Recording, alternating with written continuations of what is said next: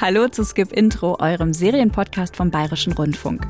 Meine Podcast-Kollegin Katja Engelhardt und ich machen in den nächsten Wochen eine kurze Sommerpause und sind dann bald für euch mit neuen, langen Podcast-Folgen zurück. In der Zwischenzeit sitzt ihr aber nicht auf dem Trockenen. Wir haben nämlich noch jede Menge Serientipps für euch. Zum Beispiel die Arte-Serie Die Meute aus Chile. Da geht es um Femizide, also die gezielte Tötung von Frauen wegen ihres Geschlechts. Das ist überall auf der Welt ein großes Problem. In Latein- und Südamerika sind Femizide aber so stark verbreitet, dass große länderübergreifende Protestbewegungen dagegen entstanden sind, wie zum Beispiel Ni una menos, nicht eine weniger.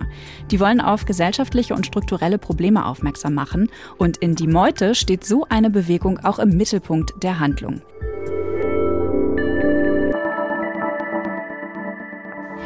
Seit Tagen demonstrieren die Schülerinnen des Colegios Santa Ines und versperren den Schuleingang.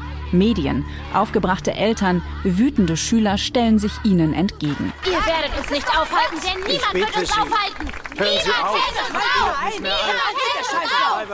Die Schülerinnen fordern, dass ein Lehrer suspendiert wird. Er soll mehrere von ihnen sexuell belästigt und genötigt haben.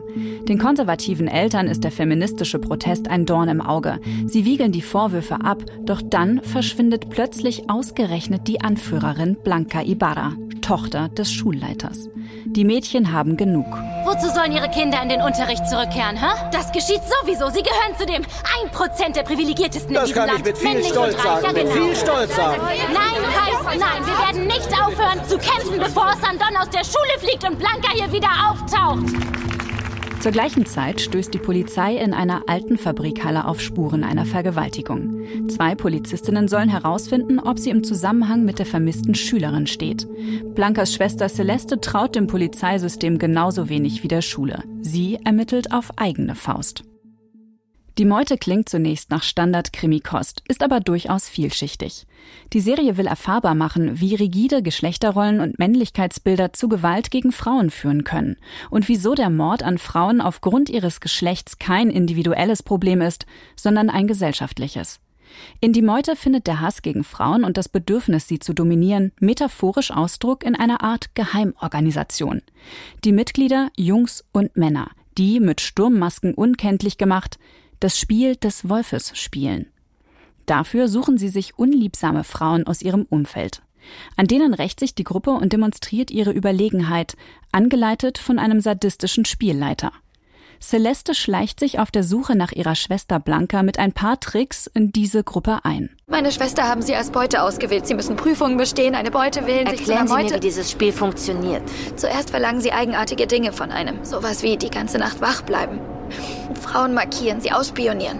Die teilnehmenden Jungs werden von ihren Eltern geschützt und ihre Taten kleingeredet, wie in der Realität häufig auch. Obwohl die Serienhandlung überall auf der Welt spielen könnte, zeigt die Serie so zumindest am Rande, wie sexualisierte Gewalt und Gewalt gegen Frauen in Chile wahrgenommen werden.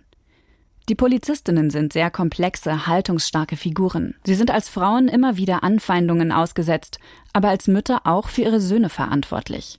Es wird deutlich, wie präsent die Protestbewegungen in Chile sind, wo regelmäßig tausende Menschen auf die Straße gehen, um die Gewalt gegen Frauen anzuprangern.